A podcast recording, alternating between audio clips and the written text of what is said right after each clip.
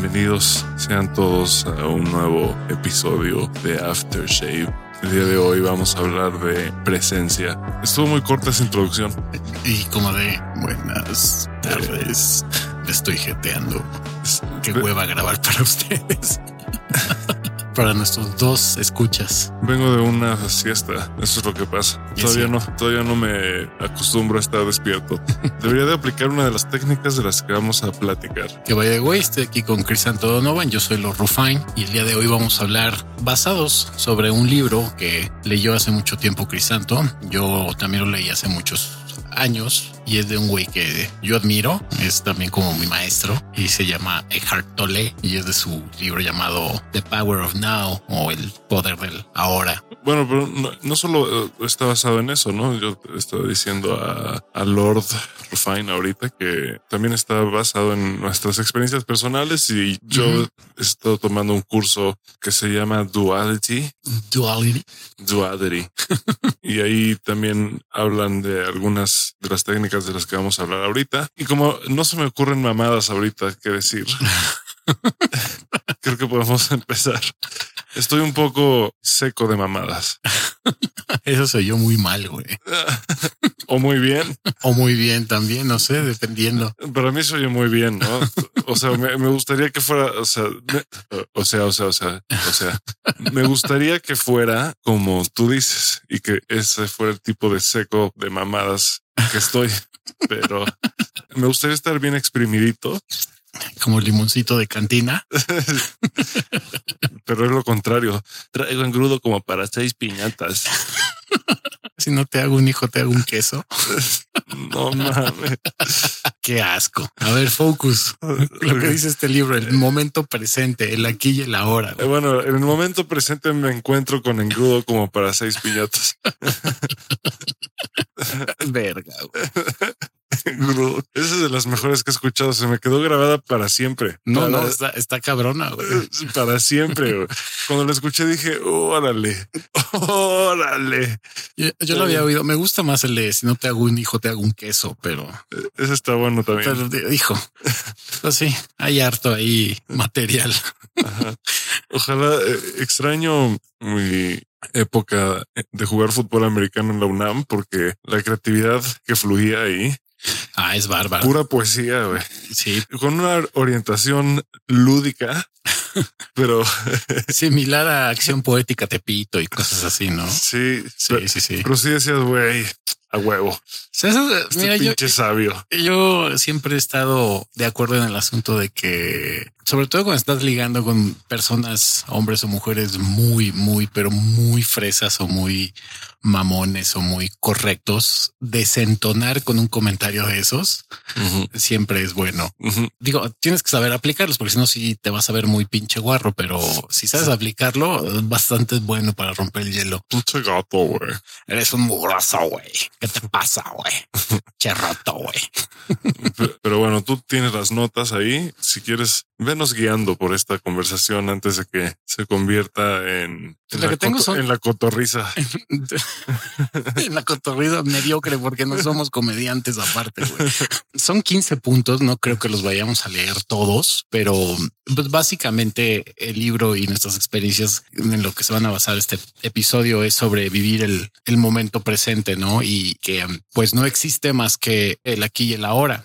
Muchas de las broncas o de nuestros problemas que tenemos como seres humanos es que no entendemos que lo único que existe es el momento presente. Siempre andamos en la pendeja de preocupados por las situaciones que han sucedido en el pasado y o los que son de repente muy productivos también o tú que sufres de ansiedad, el futuro. están muy enfocados en el futuro de qué chingados va a suceder, güey.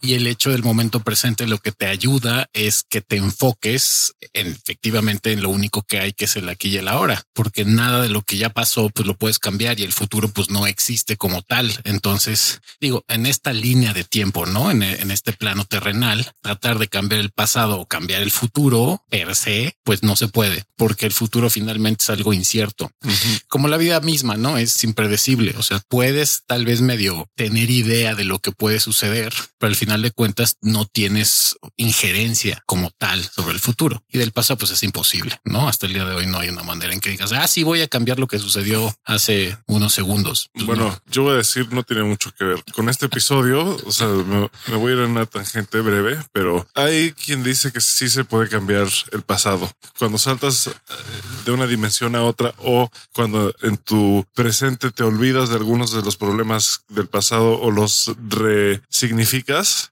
de alguna manera también estás cambiando el pasado, porque lo que tú recuerdas del pasado no es exactamente lo que pasó.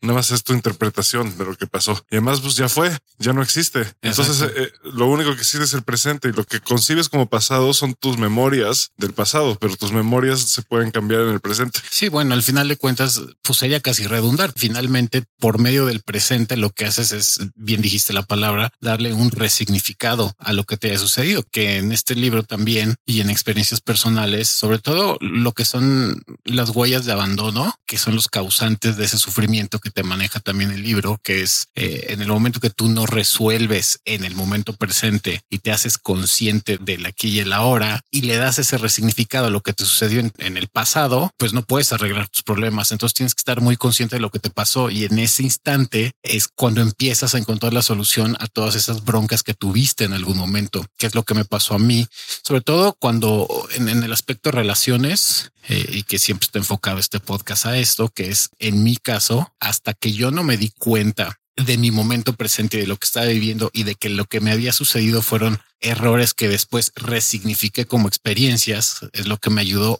pues sí, hasta cierto punto, cambiar la forma en que yo veía mi pasado y no estar anclado a él y depender de él, decir, ah, pues es que me fue mal en el amor y soy un idiota y siempre voy a ser un idiota, ¿no? Siempre, el, el clásico que mucha gente dice, ¿no? De, Ayer estaba viendo, sobre todo, fíjate, estaba checando reacciones en YouTube a una rola eh, que a mí me gusta mucho de un grupo que se llama Evanescence, que se llama la rola My Immortal y pues es de, de la pérdida de una persona, ¿no? Pinche emo, es una rola muy emo porque sí es de los 2000, eh, pero me da mucha risa cómo mucha gente la escucha y hubo varios que reaccionaban llorando, ¿no? Que luego, luego se remontan al pasado porque pues esa rola todo mundo puede relacionarse a ella porque a todos les ha sucedido en algún momento de estar anclados a un personaje, hombre, mujer, quimera, y ya no está.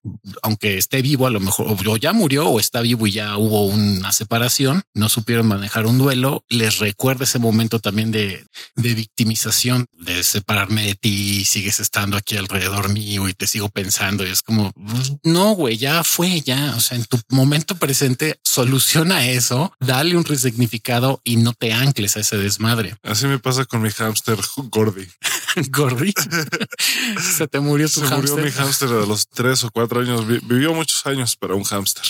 Entonces ya saben, quieren hacer, quieren romper a Crisanto, preséntenle un hámster y que se llama, mira, se llama Gordy mi hámster. Y es el más lindo de todos. Y ahí Crisanto va a ser Gordy. Vivió toda su vida en San José Insurgentes, justamente, y está enterrado en San José Insurgentes. Órale. Está enterrado en San José Insurgentes eh, junto a un árbol. bueno, seguramente ya es pura tierra, ¿no? Ya ni los huesos han de estar, pero... Órale, le dio de comer, a, fue, fue alimento para un arbolito. Uh, sí. Fue abono para, Un, un, para un arbolito regresó a la, pues a la unicidad, al todo. Regresó a todo. Qué cagado, güey. Pero sí, eh, ayer que, me, que estaba dándome cuenta de, de estas reacciones a ese video, hay gente que digo, yo le escucho y sí tengo sentimientos y recuerdo lo que, lo que me sucedió cuando escuché esa rola, pero no es de, um, digo, si me quiero poner en un mood emo, pues sí, probablemente llore, sobre todo que soy bien emocional, pero no es el chiste. O sea, no es a huevo que tengas que llorar o tengas que volverte a anclar a ese pensamiento pasado y volver a revivir emociones que pues, se supone que ya superaste, ¿no? Y que esa es la bronca de la mayoría de la gente y lo que te dice Eckhart Tolle que eh, pues la mayoría vivimos anclados, digo, ya sea al pasado o al futuro. Sobre todo que el pasado y en cuestión de pareja aplica mucho esa situación de que vivimos constantemente en esa tortura emocional y psicológica de lo que nos pasó y de nuestros errores, sobre todo con parejas y que no superamos y que llevamos arrastrando por pinche siempre. Y si no estás viviendo el momento presente y les estás dando un resignificado, pues te quedas ahí inmerso hasta el día que te mueras. Por eso hay gente que reincide tanto en relaciones tóxicas, porque su felicidad está basada en los pequeños momentos que vivieron y que para ellos significaron mucho y que significaban la vida para ellos. Y eso en todas las relaciones tóxicas. Cuando pasa la etapa de enamoramiento, resulta que ya te hace el madrazo de la cotidianeidad y del día a día y pues sucede lo que mucha gente se queja, ¿no? Que es un cliché, una frase clicheresca, es que se acabó el amor, güey. Y te empiezas a pelear, empiezas a tener broncas y eso Eckhart Tolle lo, lo reinterpreta como pues son cosas de tu pasado de las que sigues ahí aferrado, que no has solucionado en tu presente y que cada vez que te peleas o tienes esas broncas o esas reincidencias con tus parejas o en otras situaciones de tu vida normal, con tu familia o en tu chama en la escuela, pues son de situaciones que no has arreglado en tu pasado. Y luego cuando truenas o se acaba esa situación, es nada más estás enfocado en el futuro de que ahora sí el siguiente chamba o el siguiente objetivo que consiga o el siguiente aumento en la en el trabajo o mi siguiente pareja o la siguiente reconciliación con mi familia, ahora sí van a solucionarse las cosas y después de un ratito vuelves a reincidir. ¿Por qué? Porque no estás enfocado en tu momento presente, estás enfocado en tu momento pasado. Y también lo que tiene el futuro es que es mucho más imaginario que el pasado. Entonces, cuando estás pensando demasiado en el futuro, amplifica situaciones que ni siquiera han pasado, ni siquiera te acuerdas. Y tendemos a fantasear eh, negativamente. Bueno, no negativamente, con expectativas totalmente fuera de la realidad. Ah, bueno, es el problema. Y, le hemos mencionado que la expectativa siempre va a causar esa bronca, el que estás esperando, sobre todo las expectativas que le achacas a los demás. Lo que dices no son expectativas reales, estás esperando que las cosas sucedan conforme tú crees que deben de ser y no le das permiso a la otra persona en algún momento o a la situación o lo que va a suceder que fluya de manera natural. Y como no se te cumple lo que tú quieres, pues tú estás en la pendeja de que cuando pasa lo que tú creías que no tendría que pasar, pues te frustras. Y eso pasa por no estar viviendo el momento presente. Y vieja Tole te lo dice, o sea, no hay otra cosa más que el presente. O sea, el, el presente es lo único que tienes. Y si no te enfocas en el presente, pues básicamente lo que él dice es que pues toda tu vida vas a estar conflictuado con esa situación de no resolver tu pasado y de estarte haciendo chaquetas mentales sobre el futuro. De hecho, él maneja la espiritualidad en que digo, hay una, hay una monja budista que he mencionado que se llama Yetsuma Tenzin Palmo, que también es otra persona que considero como maestra, y ella te dice que la espiritualidad es regresar a la raíz de tu ser, de regresar a lo que eres tú como tal, quitarte todas esas pendejadas que te has construido durante toda la vida y ser quien tú eres, el clásico de sé tú mismo. Claro que para llegar ahí, pues requieres de un mindfulness y de un, de una conciencia muy cabrona y esa conciencia, si la uno a este tema del, de vivir el presente, pues requiere de eso, de estar en el aquí y en el ahora. Si no logras desprenderte del, del desmadre del futuro y del pasado, pues jamás vas a poder llegar a ese punto y por tanto no puedas poder alcanzar ese nivel de espiritualidad. Que por cierto, Deja Tole ha tenido conferencias con la Laila Ama y, y hay algunos psicólogos y científicos muy cabrones. O sea, tampoco es como que sea un güey pendejo, que no sepa qué onda. Es, un güey bastante, bastante sabio en este aspecto. Sí, que resume él lo que dicen todas las religiones al final. Ah, bueno, eso es cierto. Él menciona que eh, en todas las religiones algo que hay en común es el momento presente. O sea que la única manera de alcanzar esa iluminación es cuando tú estás enfocado en el momento presente. Y sí, yo procuro desde hace mucho estar o enfocar, digo, no vivo en el momento presente al 100, sino sería un güey iluminado, pero sí trato de estar muy pendiente de mi presente. O sea, lo que me ayuda mucho a tener la vida que tengo y tener esa mentalidad de no preocuparme ya tanto por las cosas es porque no hay otra cosa más que el presente. Claro, es muy difícil. Siempre está uno pensando en pues la situación económica o las situaciones con tu pareja o tu familia, pero mientras más te enfocas en el presente, esas cosas van quedando como de lado y te enfocas nada más en vivir la vida en ese momento presente, lo que te ayuda muchísimo a estar más en calma. Hay gente también con mucha ansiedad que ha leído este libro y que te dicen que les ha ayudado mucho a no a no detonar esos episodios de ansiedad extrema enfocándose en el presente. Sí, a mí este libro me empezó a sacar de una depresión muy fuerte ya lo había leído, pero en ese momento lo estaba escuchando en mi teléfono, estaba escuchando el audiolibro y estaba corriendo y entendí que la única forma de, dejar de sentir dolor es aceptando el dolor. No, no lo dejas de sentir, pero cuando abrazas y aceptas el dolor, como dijimos en el episodio anterior, eh, abrazar, abrazar las emociones y sentirlas bien y estar ahí presente con ellas es la mejor forma de soltarlas también. Y acabas de decir un punto clave que es sentirlas. Deja Tolet también te dice que usualmente pensamos las emociones, las estamos analizando y no dejamos sentirlas. Yo creo que en algún momento ya en términos más psicológicos, eh, si quieres como conocerte un poquito más, tienes que analizar de repente el por qué sientes lo que sientes, pero eso no soslaya el hecho de que debes de sentirlas, no porque te pasó algo malo es el decir, no, la voy a anular y yo a mí no me duele o yo este, quiero vivir feliz todo el tiempo. Es el no, pues déjala sentir y abraza tu emoción y vívela y que de ese apapacho o de ese encuentro con tu emoción, pues salga una experiencia positiva. Sí, ahora me voy a adelantar un poco a lo que de lo que habla este curso que estoy tomando, porque eh, muchas veces la gente te dice lo que estamos diciendo nosotros, no de vive el presente y tienes que estar aquí en el presente, pero nadie te explica cómo se hace eso. Mm, y este maestro del que estoy tomando una clase, él es estudió en, en, una academia de psíquicos. Si eso les asusta, pues ni pedo. Tal vez no han escuchado los otros episodios pero él estudió en una de las academias más importantes de psíquicos del mundo en donde te explican las técnicas exactas sobre cómo estar en el presente. Y lo que pasa es que normalmente no estamos en nuestro cuerpo, normalmente estamos fuera de nuestro cuerpo energéticamente.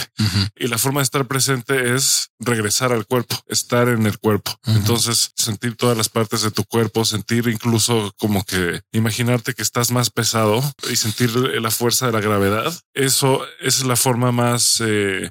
eficiente o, más eh, práctica de estar en el presente. A través del cuerpo, la respiración también se usa mucho en, en, todas las prácticas de meditación. Se usa la respiración, sentir la respiración, eh, el aire que entra por la nariz y cómo sale, que es parte de sentir tu cuerpo también, ¿no? Estás sintiendo tus pulmones, estás sintiendo tu nariz, etcétera. Son de, las, de las más básicas, ¿no? Inclusive con el episodio con Mac, que daba técnicas de respiración y que nos enfocáramos en respirar. Creo que es la más básica. Si quieren iniciar en esta situación de vivir en el presente, como dice Crisanto, sí, eh, enfocarte en tu cuerpo es súper importante y la más fácil, pues sí, es sentarte y en un lugar tranquilo y escuchar tu respiración, sentirla. Y cada vez que respiras, pues el escuchar el, aire como entra por tus narinas y cómo lo exhalas y enfocarte en ese momento que no es más que el momento presente te va a ayudar a no, pues, como dice Hartole, andar en el wandering, andar en el pendejeando ahí eh, por la vida, no de ay,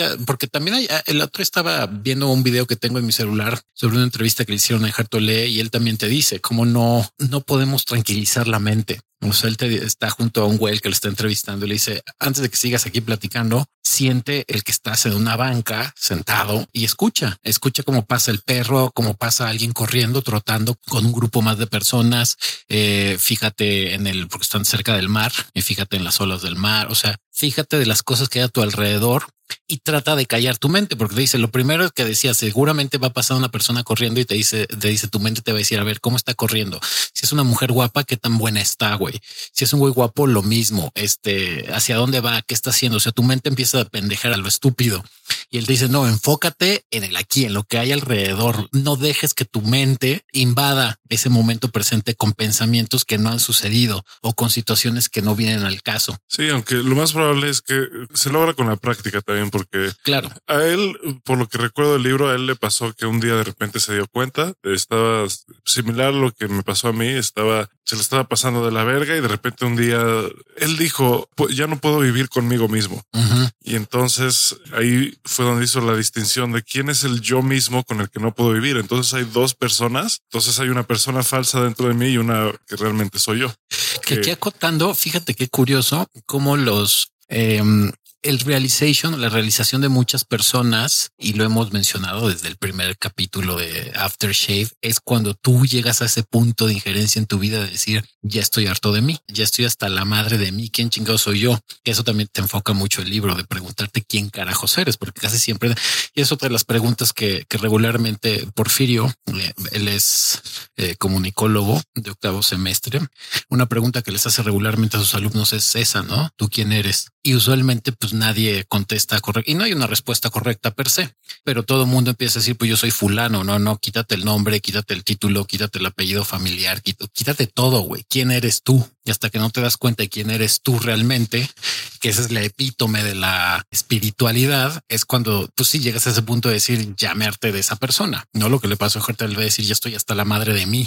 Y justo cuando llegas a ese punto de quiebre es cuando empiezas a hacer un cambio en tu vida. Sí, todos tenemos un yo verdadero.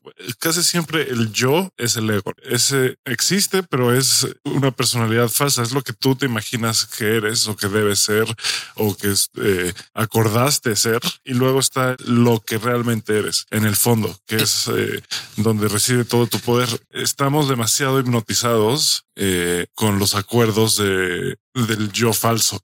No, y te quieres volar la tapa todavía más cabrón. Tú crees que eres cierta persona, pero la realidad es estaba, no me acuerdo dónde lo había visto, que te decían que tú no eres tú de entrada, porque no, o sea, tú te creas una imagen de ti y ciertamente lo hemos mencionado en este podcast que con cada persona que conocemos tenemos una careta distinta. Yo soy cierta persona con Crisanto, soy cierta persona con mi pareja, soy cierta persona con mis hermanos o con mis papás, con mis amistades, con todos tenemos cierta careta, pero hay algo más cabrón. Decían que luego nosotros ni siquiera somos nosotros ni lo que creemos que somos nosotros, sino somos la versión de lo que los otros creen que somos. Entonces tú te compras la versión de lo que creen los demás que tú debes de ser. Ah, sí, Entonces ya ni siquiera eres tú ni lo que tú crees que eres, sino eres la versión de lo que los demás están creyendo y que te están presionando que tú debes de ser. Es una idea que te vuela la cholla, pero es muy cierta. No, no, sí, es, es, muy cierto. Eso, es a lo que me refería con el, la hipnosis bajo la que estamos. Es somos quien, quien, muchos, o sea, parte de salirse de la Matrix es empezar a escoger quién quiere ser, ¿no? Y tú decidir cuáles son las partes de ti. Y luego todavía más profundo que eso es darte cuenta de quién realmente eres, ¿no? Pero bueno, o sea, hay como pasos y en uno de los pasos es ya no voy a hacer lo que la sociedad quiere, ahora yo voy a escoger qué voy a hacer. Y después de eso te das cuenta de lo que realmente eres, que es infinito, son eh, posibilidades infinitas. Entonces, a lo que voy es eh, darse cuenta de, de esa hipnosis es el primer paso. No es tan fácil estar en el presente si no sabes las técnicas y aún así, no sé, yo he estado tomando este curso, he tomado miles de cursos de meditación, he meditado por años y de todas formas me siguen entrando pensamientos invasivos a la cabeza. Y llega un momento y espero que llegue un momento en el que ya no estén, ¿no?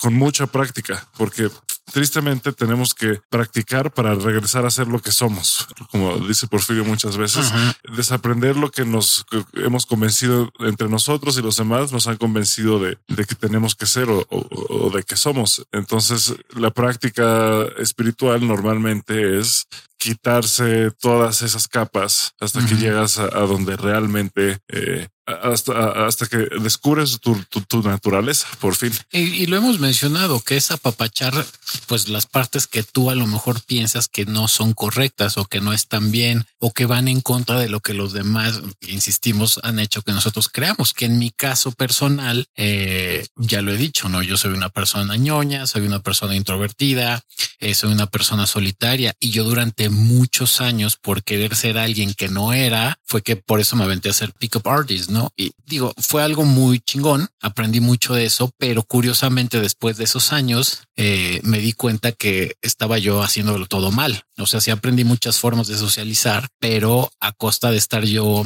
anulando mi esencia y ahorita me vale madre. Ahorita digo, güey, claro que soy ñoño, claro que soy introvertido, claro que soy solitario y amo esa parte de mí porque eso es, ese soy yo. Eso es lo que me hace ser eh, yo, pero muchas veces estamos peleados con eso, no? Y digo, está el, clásico ejemplo que hemos dado de ser teto o eres ñoño. Ah, entonces estás mal. Hay que alabar a la gente que es extrovertida. Sí, pero también hay que alabar a no nada más a ellos, hay que alabar a todos los seres humanos por cómo son. El problema es que tendemos mucho a decir los extrovertidos son muy chingones, la gente que es social es súper chingona, pero no es cierto. También la gente que es introvertida, la gente que es solitaria, la gente que no brilla en ciertos aspectos de la sociedad, pues no significa que esté mal, pero la tachamos usualmente y decimos no, es que no debe de ser así. La cosa es que debes de aprender a, amar esas partes tuyas y es por donde empieza ese conocimiento de, de vivir el momento presente, de darte cuenta que ese eres tú en el aquí y en el ahora y que no puedes estarlo soslayando o anulándolo. Así es. Cuesta un huevo. A mí, a mí me costó mucha lágrima, me costó muchos madrazos y hasta el día de hoy, pues digo con orgullo eso, ¿no? Pero hay muchas cosas. Es más, cosas tan sencillas como en mi caso que estuve en escuelas de gobierno. Yo durante muchos años y muchos me refiero todavía hasta mis 35, 38. Yo no decía que había estado en escuelas de gobierno porque en la sociedad que me muevo, el círculo social en el que estoy, a veces era como mal visto de, cómo que estudiaste en escuelas de gobierno, ¿no? Si te juntas con pura gente de escuelas fifís, o sea, tienes amigos amigos del ITAM, tienes amigos de la Ibero, tienes amigos de fifis, fifis fresas. ¿Por qué hablas como el presidente? Pues que está de moda, ya ves que acaba de ir a la ONU. aguas con esas palabras. Fifi, eres un fifi. Sí, puta. Y este. como si él no fuera, además. No, como, bueno. si, como si él fuera un pordiosero, güey. Pero bueno. Hijo, bueno. La cuestión es que yo hasta hace poco, pues hace unos cuantos años, empecé a platicar con gente en reuniones. ¿Y tú qué estudiaste o qué hiciste? ¿No? ¿Dónde estudiaste? Y les cuento mi historia de vida y de repente no me creían. Era como, nah, no es cierto, güey. Si te llevas con fulano, con sutano, con mengano, muchos pensaban que yo había estudiado en la Ibero o que había estudiado en el TEC o que había estudiado en el ITAM o que había estudiado en escuelas donde estaban mis, la mayoría de mis amigos. Le dije, no, no, yo ni siquiera acabé el kinder, ¿no?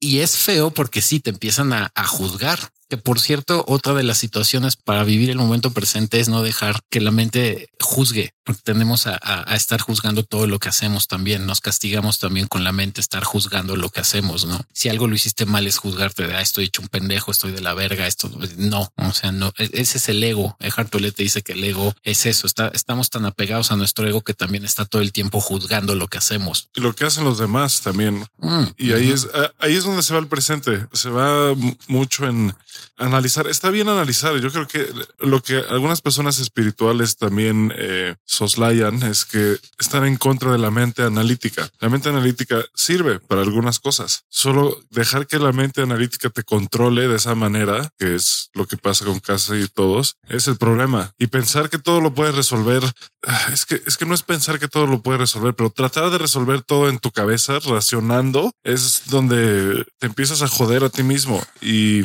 eso es lo que le pasa a mucha gente muy inteligente que creen que todo lo van a poder resolver a través de pensar. Y las mejores soluciones vienen cuando no pensamos tanto o, después de un momento de silencio largo o un momento de paz. Es cuando realmente llegan las soluciones de la parte más inteligente de nosotros, que es la intuición. Exacto. Eckhart Tolle te lo menciona en este libro, que es aprender a escuchar cada vez más a tu intuición. Eh, tienes que ponerlo en práctica, porque si no lo pones en práctica, pues está de la chingada. Pero la gente muy racional, evidentemente, no hace eso. Es no, mi mundo se rige por uno y ceros. Te chingas, güey, no? Y uno más uno es dos y te jodes si no hay de otra.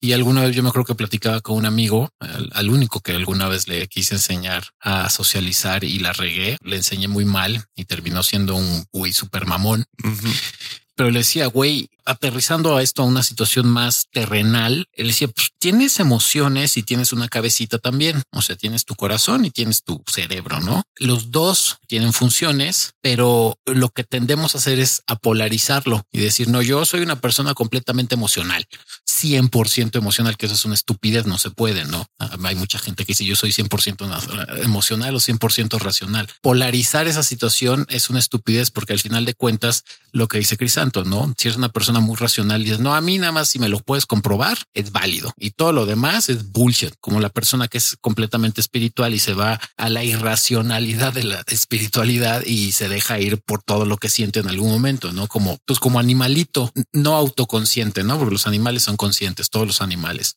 pero no todos los animales son autoconscientes. El único que es autoconsciente, pues es el, el ser humano, según esto. Según nosotros, sí, según nosotros. Según nosotros. Hasta que nos demos cuenta que los los delfines nos han estado manipulando toda la historia con telepatía.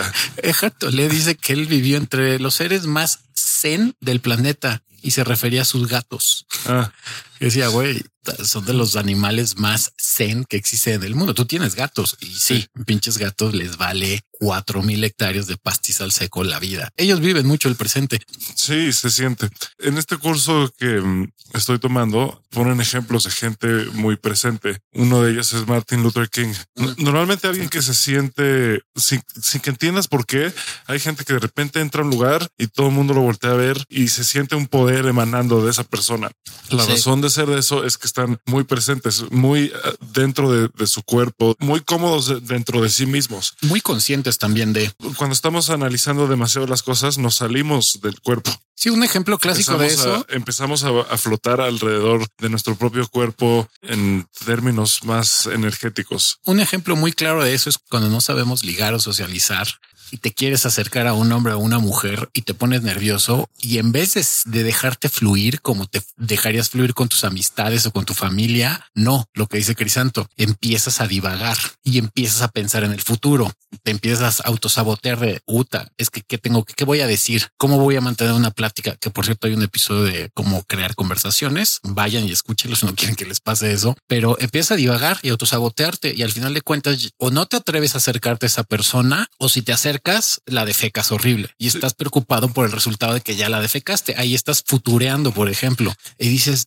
no, güey, a mí lo que me ha funcionado muchas veces es la regla de los tres segundos que le hemos dicho que es universal. Unos dicen que es bullshit, otros, otros que no. A mí me ha funcionado y sí, es bloquear tus pensamientos en ese instante, dar un paso tras otro, llegar a la persona, hola y lo que se te venga en ese instante para platicar, no? Sí, em, eso es vivir el momento presente, por ejemplo. Algo que se nos olvidó decir en ese episodio de conversación es que una de las cosas que mejora cualquier conversación y cualquier interacción es estar presente. Sí. Y ahora, o sea, repito, es muy fácil decir que vivas el presente. La técnica es sentir tu cuerpo. Cuando estás en una conversación, una, una buena técnica también es poner tu atención atrás de tus ojos, como en el centro de tu cabeza, mientras hablas con alguien más. Al mismo tiempo también sentir esa gravedad que te ancla a la tierra. Incluso puedes imaginar que sacas raíces o que fluyes como agua hacia el centro de la tierra. Y eso te aterriza. Y cuando eso pasa, te sientes mucho más fuerte. De hecho, incluso hay experimentos en los que cuando te sientes así y alguien te empuja, no te mueve. Y cuando estás como flotando en tu cabeza y alguien te empuja, vuelas. También en el gimnasio funciona que si te sientes anclado al piso, levantas más peso en cualquier ejercicio. Entonces eso te fortalece de cualquier, eh, por cualquier parte por la que lo veas y la persona con la que estás interactuando lo siente y se siente escuchada y, le estás dando además realmente tu atención y tu presencia, que es lo más valioso que le puedes dar a alguien, ¿no? Sí, eh, eso es a lo que se refieren cuando alguien habla de dedicarle a la gente tiempo de calidad, a eso se refieren, a que estés ahí. No en tu teléfono, no pensando en otra cosa, sino ahí, en, ese momento. En el aquí y en el ahora. Sí. Sí, eso, eso es muy cierto. La mayoría no lo, no lo hacemos. Yo sí lo hago, por ejemplo, no el 100% de las veces que estoy con alguien, pero yo creo que sí el 80%. Pues sí, cuando estoy con alguien, estoy en el momento presente, procuro hacerle caso, estar pendiente de lo que dice, de cómo se comporta y pues prestarle atención, ¿no? Y otorgarle lo más importante o preciado para todos, que es tu tiempo. Tu atención, ¿no? También. Tu, tiempo y tu atención. En este caso sería tu atención, ¿no? Que hay una, hay una relación directa entre atención y tiempo también. Hay una relación eh, física entre la atención y el tiempo, pero bueno.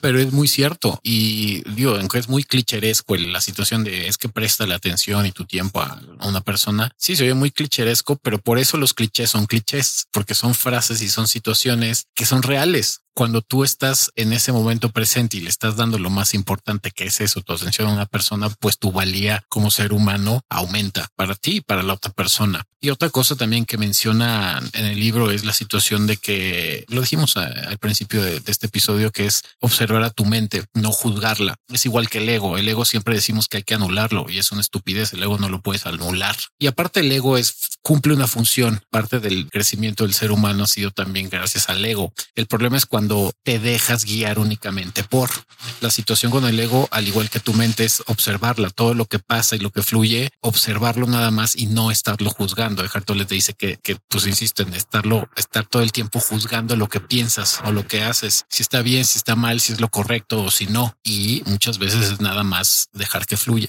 Como siempre mencionamos, si no dejas fluir las cosas, vas a vivir siempre con un pedo atorado en la cabeza y en tus emociones. Siempre. Sí. Aftershave es un podcast en el que repetimos lo mismo cada episodio desde diferentes ángulos, como diferentes pitos penetrándote por, todas partes. Ya empieza a salir Crisanto. ya empieza a despertarse. Sí, es que el otro día lo, lo platicaba con un amigo y decía, es que para mí, claro que ya, y no me quiero poner un ejemplo ni ser un juez eh, que tenga esa autoridad moral para decirles lo que tienen que hacer. No, son, insisto, lo que compartimos Crisanto y yo son nuestras experiencias. No somos ni coaches, ni maestros, ni gurús, ni guías. Somos dos pinches güeyes comunes y corrientes que les gusta experimentar y vivir la vida, que esa es otro, otra situación que te dice Hartole que más corrientes que comunes, electroturbo corrientes, pero te dice que muchas veces lo que pasa con los seres humanos es que siempre estamos idealizando cómo tendría que ser nuestra vida para finalmente vivirla y en eso se nos va la vida. Sí, en, planeando y, decidiendo cómo debería de ser en lugar de aceptar cómo es y no solo aceptarlo, sino agradecerlo, ¿no? Sí, pues una de las frases clicherescas que seguramente han, visto varios en memes eh, o en chistes de repente que te dicen la vida es eso que pasa cuando tú estás planeándola. Y dices, pues sí, es muy cierto. Y Hartole te dice, no, güey, a ver, deja de estar pendejeando en cómo sería tu vida ideal para empezar a vivirla. No, vívela ya ahorita, güey. No tienes otra, es la única. Y si estás en la pendeja, es que mira, cuando tenga a la persona ideal, cuando tenga la casa ideal, cuando tenga el coche ideal, cuando tenga la mascota ideal, cuando tenga todo ideal, entonces ya seré feliz. No, eso no va. De una vez se los digo, no va a pasar. En su puta vida va a pasar. De hecho, lo ideal es lo que están viviendo ahorita. Así sea algo muy cabrón y fuerte o así sea lo más chingón que creen que es en este instante, esa es la vida que tienen que estar viviendo, no lo que creen que debe de ser, porque es un error que tendemos a tener todos. Yo en el aspecto de parejas durante años me hice esa chaqueta mental de es que sí, va a aparecer la mujer ideal y la que me va a entender y la que me va a comprender y la que haciendo, creando expectativas de una persona que no existe. Y al final de cuentas, hasta el día que dije lo que me mande la vida está chingón. O sea, tengo que aceptar lo que es, lo que has mencionado muchas veces, no de, de querer cambiar la vida, de quererla poner en nuestros términos, de decirle a la vida, no, yo soy así, te chingas pinche vida, güey. Tú te tienes que acoplar a lo que yo quiero y pues lamento informarte que si así estás pensando, pues vas a sufrir muy cabrón. Ahora, si la vida me manda 100 bitcoins, estaría a mí con que me mande uno estaría estaría muy chingón. No os digo, no os estoy diciendo, eh, te estoy diciendo la vida. Oye, vida, son unos 100 bitcoins, no? Pues, o el equivalente. un terreno legal, un terreno legal en Estados Unidos para crecer y vender eh, marihuana. Esa sería una buena opción también. Esa, sería también una gran fuente de ingresos. Ahí, ahí le estoy poniendo. Me acordé de la frase de un plantío de, de ganja. Me acordé de la frase de marihuaniza en la legaliguana. eso, eso va a pasar. Bueno, en Estados Unidos ya está pasando lento, lento. Ya, ya hay granjitas. Ya, varias. Pero, ya en muchos estados ya es legal crecerla, venderla, tener, este, cogértela todo. Básicamente. En México ahí vamos, poco a poco, poco a poco. Pues la tendencia es esa, ¿no? Sí, hacia allá va. No, no sé qué es lo que está deteniendo todo, no soy experto en el tema, pero, pero bueno, eh, no sé ni por qué. Eh, es que si no hubiera tangentes en este podcast sería muy aburrido, yo creo. No sé. Pues yo creo que a veces para, mira, yo creo que para mucha gente, si de por sí el tema de socialización puede ser aburrido, para mí que soy una persona introvertida, si no estoy con ese deseo de querer aprender, me daría mucho hueva este podcast, la verdad. El problema, bueno, no lo, el problema, lo bueno es que la vida que tengo hoy es gracias a la socialización y todo lo que conlleva la socialización es esto. Desde situaciones y temas espirituales hasta temas psicológicos que en algún momento pues hacen que mi vida sea mejor, ¿no? Y que viva el momento presente y lo disfrute. Que ya lo había mencionado esta situación con una de mis exparejas, ¿no? Que ella fue la que me había mencionado que porque yo no tenía esa ambición y ese deseo de crecimiento y de, de realización bajo los términos de ella y que le dije, pues no, porque yo ya no te estoy en ese mood ahorita en mi vida, ya no estoy en esa etapa, ni me interesa, ni la deseo. O sea, no es lo que me llama ahorita en la vida. Lo que me llama es el crecer yo como persona, la situación de generar chingos de varo y de ser famoso y de tener este un título nobiliario real y de ser realmente un lord y todo eso me vale madre. O sea, ya esta situación de quiero trascender, que es muy triste. Les voy a mencionar algo que a mi forma de pensar no está chido, es la idea de trascender. Para mí la trascendencia creo que es bastante estúpida para mí. Bueno, es lo natural. O sea, la trascendencia es inevitable. Sí, pero en mi caso, en una situación más hippie como Flores, mientras menos dejes una huella tal cual en este universo o en este planeta, menos desmadre karmático y al final haya unas ideologías ahí hippie como Flores en las que te dicen que mientras haya una sola persona en este mundo que aún te recuerde, sigues anclado a esta realidad. No, pues que eso está cabrón. No, eso, estaría chido. No, depende cómo. O sea, pues no, no sé, a Buda lo recuerdan todos y no creo que esté así de ah, puta, ya pues suéltenme. Pues no, sabemos, güey. Yo una vez discutí eso con mi sensei y, y estábamos en esa situación de decir, güey, lo último que yo quiero es ser famoso. Lo último que yo quiero es trascender. O sea, es digo, a lo mejor un nivel espiritual sí trascender a otro nivel o a otro carril en, otra realidad, pero estábamos discutiendo esos temas ya con unos drinks y solucionando el planeta, pero decíamos que la trascendencia es, es una idea que de repente te ancla a esta realidad y decir, no, están desde la trascendencia, ya sea por méritos académicos o laborales o inclusive los más burdos que es, por ejemplo, de voy a dejar un hijo, no? Porque es mi manera de, hay gente que cree mucho eso de a través de un hijo voy a dejar una parte de mí en este planeta bueno, sí, eso es como de, eso es como de Enrique VIII, ¿no? Pero no, güey, yo, conozco gente. Yo, sé, yo sé que todavía existe gente. te, imaginas que ese fuera eh, lo que pasa cuando si eres un santo, así un pinche iluminado, un santo que fue muy conocido, que no te puedes ir, ¿no? Pues, que, te quedes como en un limbo con fuego y con y que ese sea realmente el infierno y que el diablo te diga, ja, Entonces ahora te caché, te, te agarré, tú pensaste que eras una verga, pero puta, vas a ver, ahora te quedan como mil años hasta que se hasta que la gente se olvide a la chingada. Pero aquí también eh, eso lo hablaba con Porfirio. Aquí también entra la situación de que el tiempo bajo los términos de esta realidad es extremadamente grande. El lapso que tú vives en este plano terrenal es nada. Entonces sí pueden pasar unos millones de años y nadie se va a acordar de ti. Es más, ni siquiera ya va a estar el ser humano. Vete a saber cuántas versiones de seres humanos ya hubo en este planeta.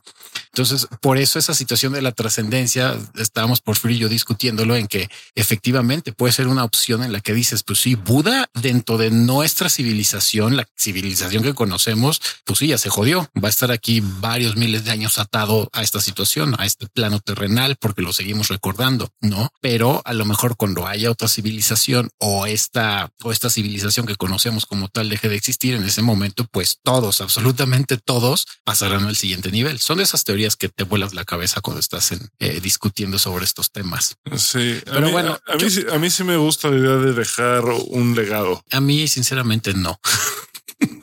Aquí vemos dos puntos encontrados. Pero sí, por lo menos para mí la trascendencia se me hace bullshit. Es más, de hecho la trascendencia yo la ligo mucho al ego. Yo no les voy a decir lo que hacía en algún momento para ligarme algunas veces a, a, las personas, pero tenía que ver con la trascendencia y era muy fácil. O sea, para mí era decir un choro sobre la trascendencia y les decías que tú ya trascendiste por X, Y, Z y muchas mujeres, e inclusive güeyes, ni siquiera ligándomelos, nomás para caerles bien, era como wow, lo que me acabas de decir está cabrón. Y yo por dentro de verga, güey, qué fácil es manipular a alguien con la trascendencia trascendencia, porque sí, es lo que la mayoría de la gente busca y quiere. Sí, pero que tus acciones dejen buenas lecciones para las, para los que vienen, no, no me parece algo mal. Ahora, mientras no sea por ego, ¿no? De quiero que todo el mundo me recuerde por lo grandioso que fui. El problema es que la mayoría lo hacemos por eso. Ahí sí, pues sí hay un tema de narcisismo importante, ¿no? Pero eh, todos tenemos, somos, narcisistas hasta cierto punto. Entonces pregúntale a un influencer. cuánto quiere trascender. Te va a decir, puta, pues mira, hijo, pues yo mm, cada vez que me dan un like o me comparten, trasciendo más. Yo quiero que alguien me enseñe a uno que realmente esté haciendo algo chingón. Así que yo diga a huevo. Eso sí, esto sí me nutre. Pues mira, todavía no, todavía no, no, no se me ocurre ninguno. Ojalá, ojalá. y no digo que no sea posible. Creo que es posible, pero de los que hay ahorita, ninguno depende de lo que, lo que llames influencer, no? Porque si dices, si, si Joe Rogan es un influencer, pues ese sí está chido, no? Lo que está haciendo, pero no sé si eso se considera influencer o celebridad. Pues es que ahí va de la mano. Portavoz. O... Es que, es que yo sí que estoy con, bueno, yo otra vez, yo, lo Rufine, creo que va de la mano el, el ego con la fama o la trascendencia entonces es imposible que no trasciendas en el momento que te vuelves un influencer, porque entonces por eso eres influencer, porque estás influenciando a las demás personas con lo que dices o con lo que haces. Entonces estás dejando un legado bueno o malo, vale madre, pero lo consumen y cambia su forma de pensar. Entonces es imposible desprenderte a esa situación del ego que viene con la trascendencia. Van de la mano. Y para estar en el aquí y en la hora se supone que no debes estar ahí, ¿no? Eckhart Tolle pues tendría esa bronca también, por más que sea un gran maestro. Pues es muy famoso. Es muy famoso. Para él debe ser muy conflictuante el asunto de decir fuck. O sea, sí me sigue mucha gente y qué chingón, pero al mismo tiempo eh, a esos niveles ya de espiritualidad decir qué tanto se está quedando mi karma aquí, ¿no? Qué tanto, más bien qué tanto karma estoy generando y qué tanto dharma también estoy recibiendo, ¿no? Está muy cabrón. Pues sí. Pero, bueno, la cuestión es que traten de vivir el momento presente. Léanse el libro de, de The Power of Now. No traten, vívanlo ahorita. O sea, ahorita en este momento, en este momento, lo que estás escuchando, escúchalo con atención, pon, pon, atención a tu cuerpo, siente tu cuerpo. Otra de las técnicas de las que habla este maestro del curso es que, que sientas como si te estás poniendo tu cuerpo como un traje. Cada vez que te despiertas, sientes como regresas de los sueños a, a, a tu cuerpo, como si te estuvieras poniendo un traje y vas sintiendo cómo sube tu presencia por las piernas, por el abdomen, por el pecho, por el cuello, la cara. Y, y, la mollera. Y la mollera. y otra situación que también les puede ayudar mucho, muchísimo, un chingo, y en una situación menos espiritual o hippie como Flores, y yo le he mencionado, y Crisanto también, vayan a terapia, cabrones. vayan a terapia y resuelvan sus problemas del pasado, porque eso sí, pues los puedes arreglar para que no sigan influyendo en su momento presente, en su aquí y ahora. Relacionen el por qué actúan como actúan, el por qué si tienen relaciones conflictivas, por qué chingados las tienen, por qué cuando truenan se les hace el pinche mundo cachitos, eh, por qué no dejan fluir, por qué cada vez que tienen pareja nueva nada más dura un ratito y después terminan hechos mierda o por qué se enganchan y a pesar de que saben que está mal la relación, ahí siguen porque creen que no merecen estar con otra persona. Todo eso se arregla yendo a terapia y eh, en psicología antes le llamaban traumas, ahora le llaman huellas de abandono. Vayan con un psicólogo y ahora, resuelvan esas situaciones también. Ahora, ahí hay una trampa que de la que me habló mi gran psicóloga, que en paz descansa ahora, uh -huh. que es a veces el psicoanálisis nada más te hace nada más rascarle más y vivir más en el pasado y decir, bueno, es que yo soy así porque mi papá hizo tal cosa cuando yo tenía seis años y, y por eso reacciona. Y eso muchas veces no es tan útil como darte cuenta de, cómo influencia eso tu presente. O sea, no tienes que esca a veces el psicoanálisis es contraproducente. Es contraproducente cuando no lo superas. Eso lo hablaba también con mi sensei y estábamos discutiendo con la situación de cuántos realmente que van al psiquiatra o al psicólogo se gradúan, entre comillas, ¿no? Los dan de alta. Hay gente que nada más va, y creo que es a lo que se refiere Crisanto, para platicar sus problemas, pero no tomar acción sobre ellos. Van y repiten una sesión, dos sesiones, 20, 100, 200 sesiones y siguen yendo con las mismas broncas. Digo, al psicólogo llega un punto, los que son más culeros, pues digo, a mí mientras me sigas pagando me vale madre, te voy a seguir diciendo lo mismo, ¿no? Pero hay mucha gente que no se da de alta porque nunca resuelve su bronca, ¿no? Entonces, digo, también depende. Si ya es una situación biológica que requiere de medicamento, pues sí, no dejen de, de tomar sus chochos. Pero si es algo que no requiere de psiquiatría y es algo psicológico, muy probablemente tiene solución. Pero si nada más están yendo a psicoterapia por contar sus pedos y que les den una respuesta sencilla y no la ponen en acción, pues van a terminar yendo toda su vida al psicólogo repitiendo sus mismas broncas. La situación de la aquí y el ahora es eso, poner en acción todo, todo esto que hemos dicho, de vivir el momento presente y solucionar esas broncas para que puedan estar pues a gusto con lo que viven y no estarse conflictuando, insistimos, con el pasado, que el pasado es muchas veces lo que dice Hartole, mucho del dolor que tú sufres es por no arreglar tu pasado y por estar pendejeando en el futuro. Sí, en pocas palabras, si tienen ganas de asesinar a su mamá, sí tómense algo. Tómense algo hasta que se les pase. Vayan, vayan con alguien. Antes de, antes de asesinar, piénsalo bien. ya deja tú de asesinar, de odiar. Ya por ahí un momento había como, no sé si lo conté, se, le he contado a Crisanto, creo que ustedes no, la situación de una persona que conocí y que no se lleva con su mamá y me dejó de hablar porque le recordé el nombre de su mamá porque esa persona se llama como su madre. Y yo en plan de broma pues le repetía mucho ese nombre porque pues se llama así como su mamá y me dejó de hablar. Y yo decía güey qué tan cabrón está la situación que no se lleva con la madre pero a pesar de que no se lleva y eso me lo dijo Estefanía me dice fíjate cómo toda la mamá sigue teniendo influencia sobre esa persona no cómo sigue destruyendo relaciones sin estar presente. Y eso es por culpa de uno mismo que dices güey traigo tan aferrada la idea de mi madre de que es una basura de ser humano y tan no tolero su imagen o su idea como mi madre que es, que me la mencionan y me emputo con la gente y termino amistades y le dejo de hablar a personas porque me recuerdan a mi mamá. Dices, güey, pues ahí de cierta manera, pues estás, sigue influyendo tu mamá en un aspecto negativo, ¿no? Que es el mandar a la chingada a la gente, a las personas porque no superas un trauma. Entonces, eh, pues no la defequen de esa manera. Yo también en algún momento tuve conflictos, creo que todos hemos tenido conflictos con, o la mayoría, con nuestros padres o con relaciones o relaciones personales, ¿no? Solucionenlas. sí se puede, se los juro que sí se puede. Perdonar es el primer uno de los primeros pasos para poder estar en el presente. Sí, esa es otra de ley. Perdónate a ti y perdona a la persona con la que estás emputado. De hecho, ese debería ser un episodio futuro, el perdón. El perdón. Lo vamos a tratar de planear porque aquí ya se dieron cuenta que no planeamos un carajo. Pues, o sea, se planea y no, porque al final de cuentas pues son situaciones de las que hemos aprendido, ¿no? Y son experiencias personales. No, y, y el chiste de los podcasts es que fluya la conversación hacia donde tenga que fluir. Es bueno, sí. Eso es lo que, o sea, cuando es muy estructurado, pues ya no es tanto podcast como un programa de radio. Sí, se vuelve más programa de radio. La única bronca que yo le veo es que, como siempre en México, en situaciones de este estilo, como los podcasts, estamos muy, eh, pues muy atrasados. ¿no? Yo veo podcasts y escucho podcasts gringos que duran cuatro o cinco horas son muy interesantes y que tienes la, la, disposición de escucharlos, pero hay gente que aquí en México necesita que su podcast dure 10 minutos. Pero bueno, Aftershave está tratando de revolucionar eso y que la gente escuche, pues ya sean una hora, dos horas, tres horas o 20 horas. Ya cuando seamos millonarios, pues ya podremos contratar un editor, porque yo soy el que edita ahorita y si es una web estar editando más de una hora, pero eh, contratamos uno que se aviente los de cinco horas, que se aviente uno de cinco horas y entonces invitamos a cuatro mil personas y que se haga un cagadero aquí, un un, vertidero de ideas a lo estúpido. Pero bueno, vivan el momento presente. Ya escucharon las técnicas que dio Crisanto, eh, las que yo he dado. Lean este libro. No es tan complicado en. Pareciera que es complicado. Eh, es simple, pero requiere mucha práctica.